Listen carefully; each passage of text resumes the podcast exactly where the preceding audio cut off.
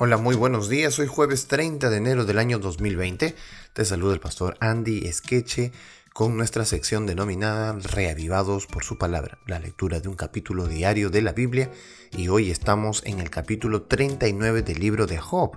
Es un libro que ya hemos estudiado durante tantos días y ahora estamos llegando a su fin. Sin embargo, después de una serie de conversaciones con sus amigos, Job ahora tiene que escuchar a Dios directamente. Así que vamos a estudiar juntos este capítulo maravilloso.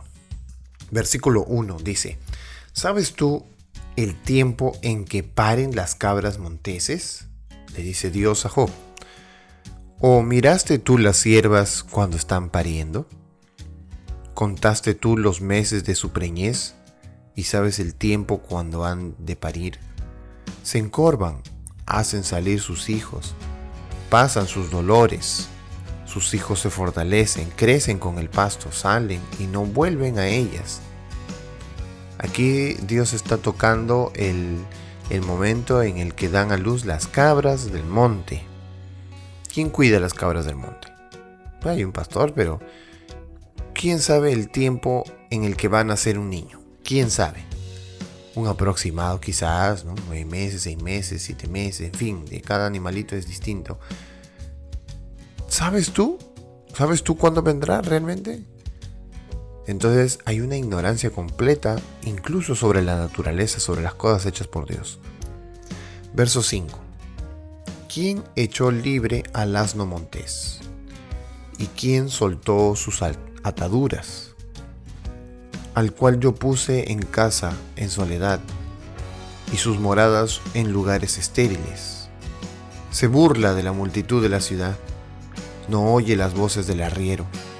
Lo oculto de los montes es su pasto, y anda buscando toda cosa verde. Muy bien, este es ahora eh, otro segundo animalito que Dios eh, está diciéndole a Job como un ejemplo. Quien ¿Quién hace libre al asno montés? Se burla de la gente, no oye el arriero. Y en lo oculto de los montes ahí él come su pasto. Verso 9. ¿Querrá el búfalo servirte a ti o quedar en tu pesebre? ¿Atarás tú al búfalo con coyunda para el surco? ¿Labrará los valles en pos de ti? ¿Confiarás tú en él por ser grande su fuerza y le fiarás tu labor? ¿Fiarás de él para que recoja tu semilla y la junte en tu era? Verso 13. ¿Diste tú hermosas alas al pavo real, otro animalito? ¿O alas y plumas al avestruz?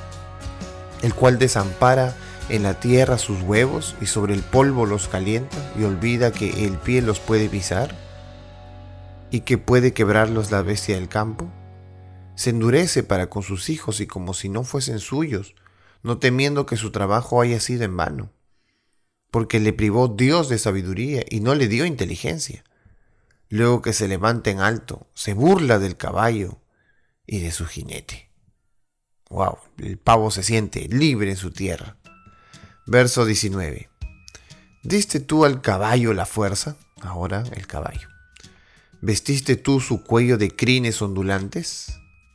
¿Le intimidarás tú como a langosta? El resoplido de su nariz es formidable. Bueno, ya saben ustedes cómo es el caballo. Escarba la tierra, se alegra en su fuerza, sale al encuentro de las armas, hace burla del espanto y no teme, ni vuelve el rostro delante de la espada. Contra él suenan la aljaba, el hierro de la lanza y de la jabalina, y con el ímpetu y furor escarba la tierra, sin importarle el sonido de la trompeta, antes como que dice entre los clarines, Ea, y desde luego vuele la batalla, el grito de los capitanes y el vocerío. Vuela el gavilán, un último animal, por tu sabiduría y extiende hacia el sur sus alas. Se remonta el águila por tu mandamiento y pone en alto su nido. Ella habita y mora en la peña en la cumbre del peñasco y de la roca. Desde ahí acecha la presa. Sus ojos observan de muy lejos, sus polluelos chupan la sangre, y donde hubiere cadáveres, allí está. todas estas eh, actitudes de los animales y comportamiento de los animales, Dios los conoce. Dios sabe qué es lo que hacen estos animales. Dios conoce tanto a cada uno que también sabe qué es lo que puede hacer el hombre. Sin embargo, le está diciendo a Job, ¿tú sabías lo que todos estos animales hacen? ¿Sabes lo que hacen, pero tú les puedes detener? Tú puedes cambiarle la costumbre al, al, caballo, al águila, al avilán, puedes cambiarle los hábitos que tienen. ¿Cómo sabes tú que en el monte no harán lo que tú no quieres que hagan? No hay forma, los animales hacen lo que Dios les ha dicho que hagan, obedecen a su voz. Sin embargo, los seres humanos que somos seres razonables, eh, no lo hacemos. Bueno, Dios está aquí dando una serie de argumentos y está haciendo una separación entre Job, su entendimiento de las cosas. Eh, obviamente Dios está llegando a un punto en el que nosotros estamos entendiendo la ignorancia del hombre frente a la grandeza de Dios. Eso es lo que está pasando. Eh, Dios sí conoce todas las cosas, menos el hombre. Y entonces no tendríamos por qué reclamarle a Dios de nada, ya que Dios eh, tiene en sus manos todas las cosas. ¿Qué le podríamos decir a Dios? ¿Qué podríamos pedirle a Él si Él conoce todo lo que sucede? Que Dios nos ayude a ser humildes, a entender la voluntad divina y hallar fuerza en su palabra, porque cada día nosotros al leer la Biblia somos reavivados por su palabra.